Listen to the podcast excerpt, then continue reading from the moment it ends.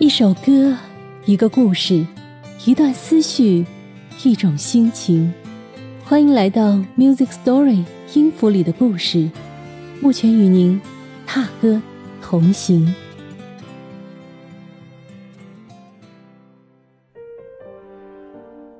他出生于民国一九一三年安徽省寿县的一个书香名门。他的祖父是清末重臣，曾一手创办了北京大学的前身京师大学堂。他的父亲是直系军阀总司令孙传芳的秘书，他的夫君是国民政府浙江省教育厅的厅长，而他本人呢，曾任台湾师范大学艺术学院的院长，是台湾乃至中国近代史上声名显赫的女画家。她的名字叫孙多慈。在他的身上，除了有着名门闺秀的尊容，还有着民国文化人的浪漫底色，以及那个时代欲说怀羞的朦胧之美。他曾与徐悲鸿有过一段沸沸扬扬的恋情，因为他的名字里有个慈，徐悲鸿的名字里有个悲，所以这段恋情也被后人称为慈悲之恋。究竟这是一段怎样的故事呢？接下来的这首歌《温柔的慈悲》会告诉我们一半，而另一半我会再讲给你听。其实我早应该了解，你的温柔是一种慈悲，但是我怎么也学不会，如何能不被情网包围？其实我早应该告别你的温柔和你的慈悲，但是我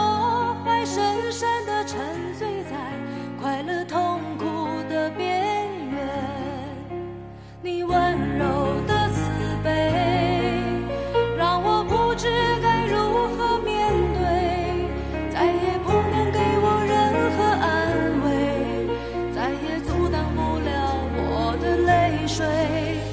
你温柔的慈悲，让我不知道如何后悔，再也不可能有任何改变，再也愈合不了我的心碎。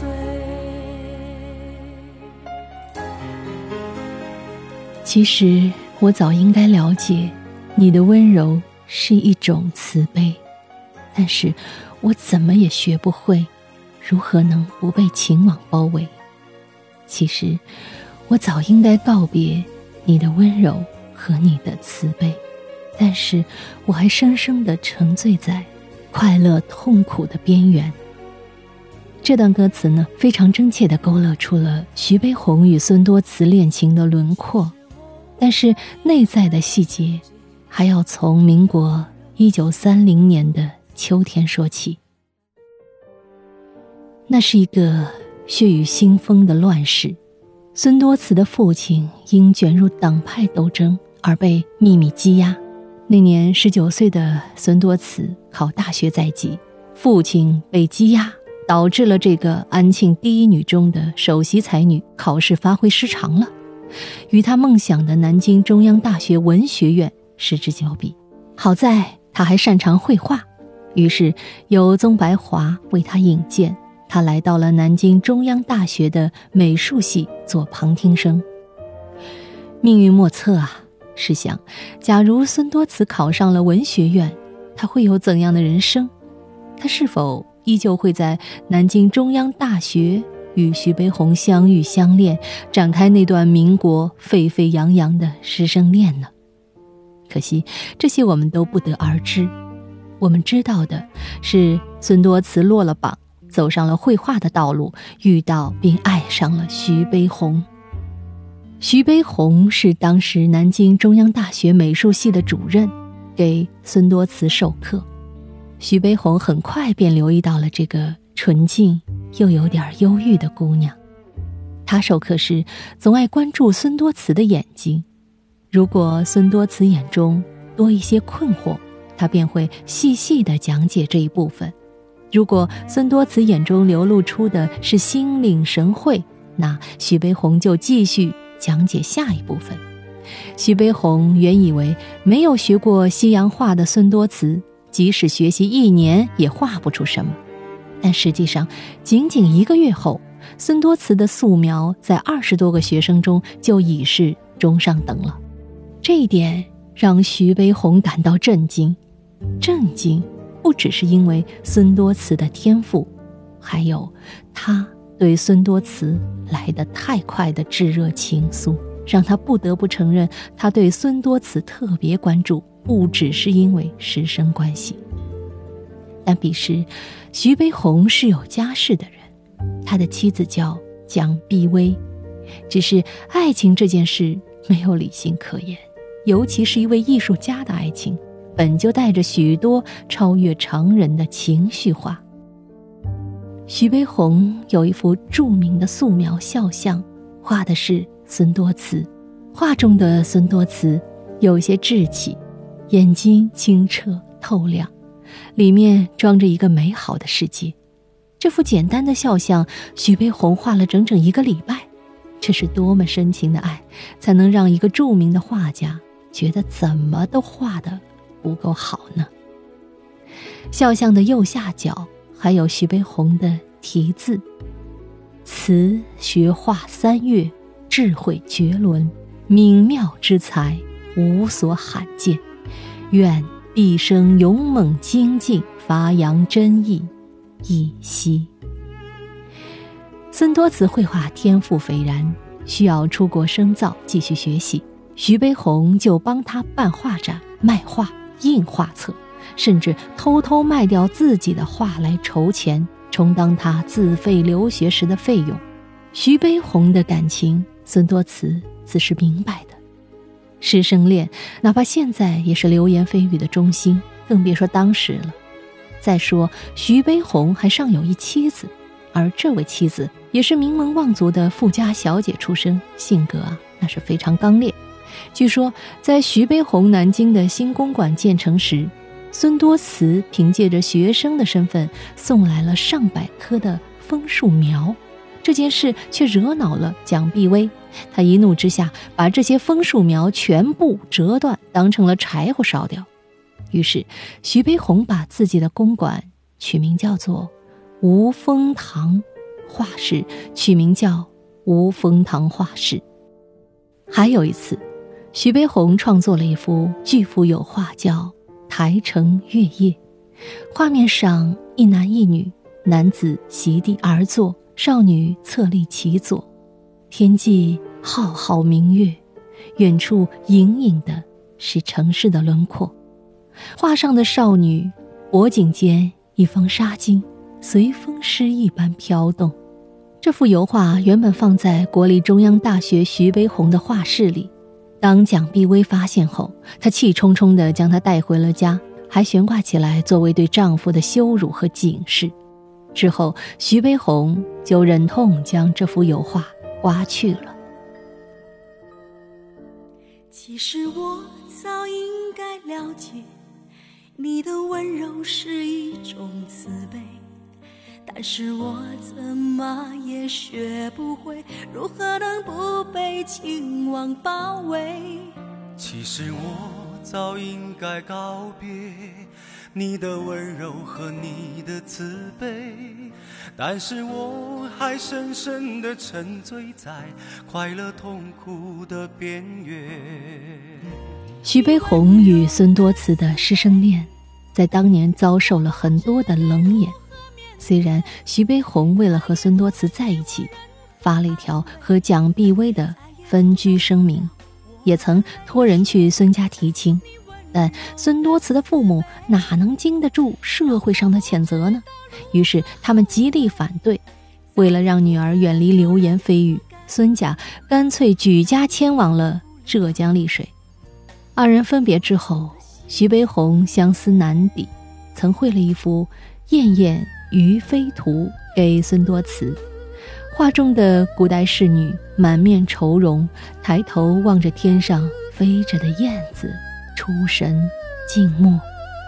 孙多慈收到画后，没有回信，但他回赠了一颗红豆给徐悲鸿。红豆之意，徐悲鸿自然是明白的。他当即写了《红豆三首》来答复孙多慈。孙多慈和徐悲鸿曾经约好，假设十年之后，徐悲鸿与蒋碧薇之事有了了断，而感情依旧，他们就在一起。约定这种事情啊，很是美好，但长久的约定又总是很难实现。沸沸扬扬的慈悲之恋，最终没有败给蒋碧薇，而是败给了什么呢？时间。没错，就是时间。徐悲鸿当时应邀去印度讲学，一去就是五年。等到一九四二年回国时，孙多慈已经遵父命嫁了人。孙多慈嫁的是当时浙江省教育厅厅长许绍帝。这个男人非常支持孙多慈画画，他带着孙多慈去世界各国游历，开眼界，为他聘请专业的讲师，帮助他在上海办画展。后来又带他去台湾，让他去国外学习深造。可以说，孙多慈后来在画坛的成就也和许绍帝的支持关系很大。一九四六年，徐悲鸿和蒋碧薇彻底是分开了，但是这个男人也无法再和孙多慈有任何关系，于是他和廖静文女士在北平结婚了，在一幅红梅图轴中。孙多慈题字：“倚翠竹总是无言，傲流水，空山自甘寂寞。”徐悲鸿后来在这幅画的眉枝上补了一个不曾开口的喜鹊。人生啊，有的时候就是这样，不知不觉中就错过了。和许绍帝结婚后的孙多慈不再迷茫幼稚。而是稳定踏实，一举一动都是生活的宁静优雅。他的画也逐渐摆脱了徐悲鸿的影子，从笔势大开大合、潇洒豪迈，转变为细腻婉约、宁静致远。不过，有些事情虽然变了，却不代表它没有存在过，更不能把它从人的心里连根拔掉。一九五三年九月。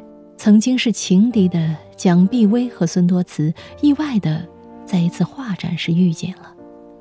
蒋碧薇虽然有点尴尬，但是还是告诉了孙多慈，徐悲鸿去世了。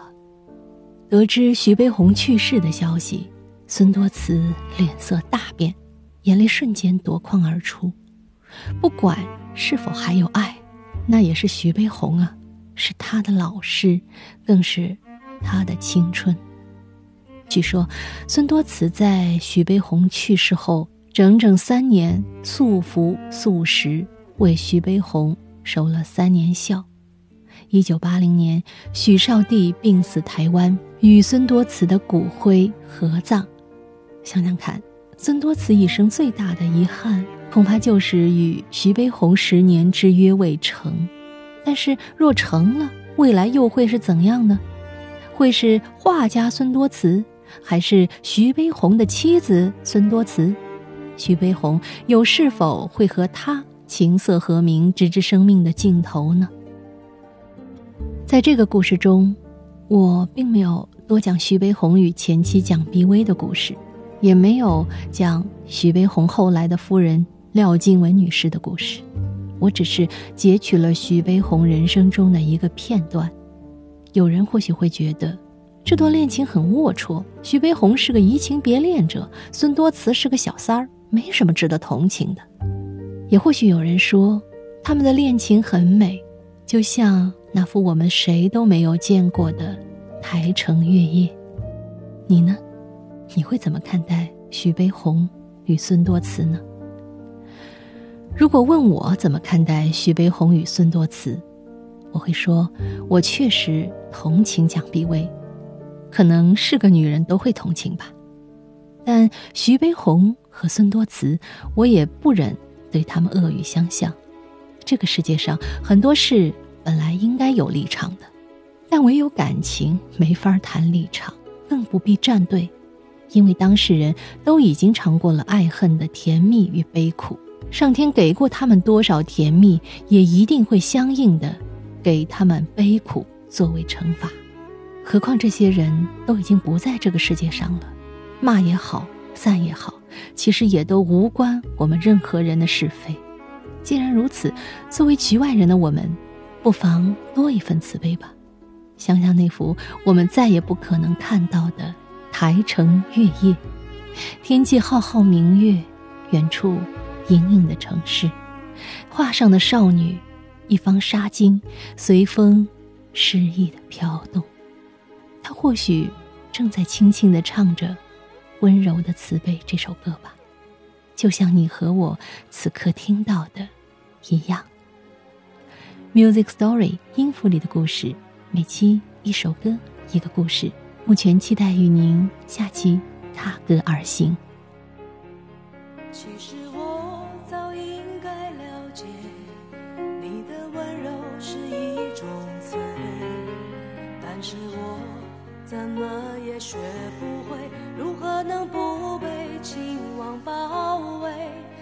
其实我早应该告别你的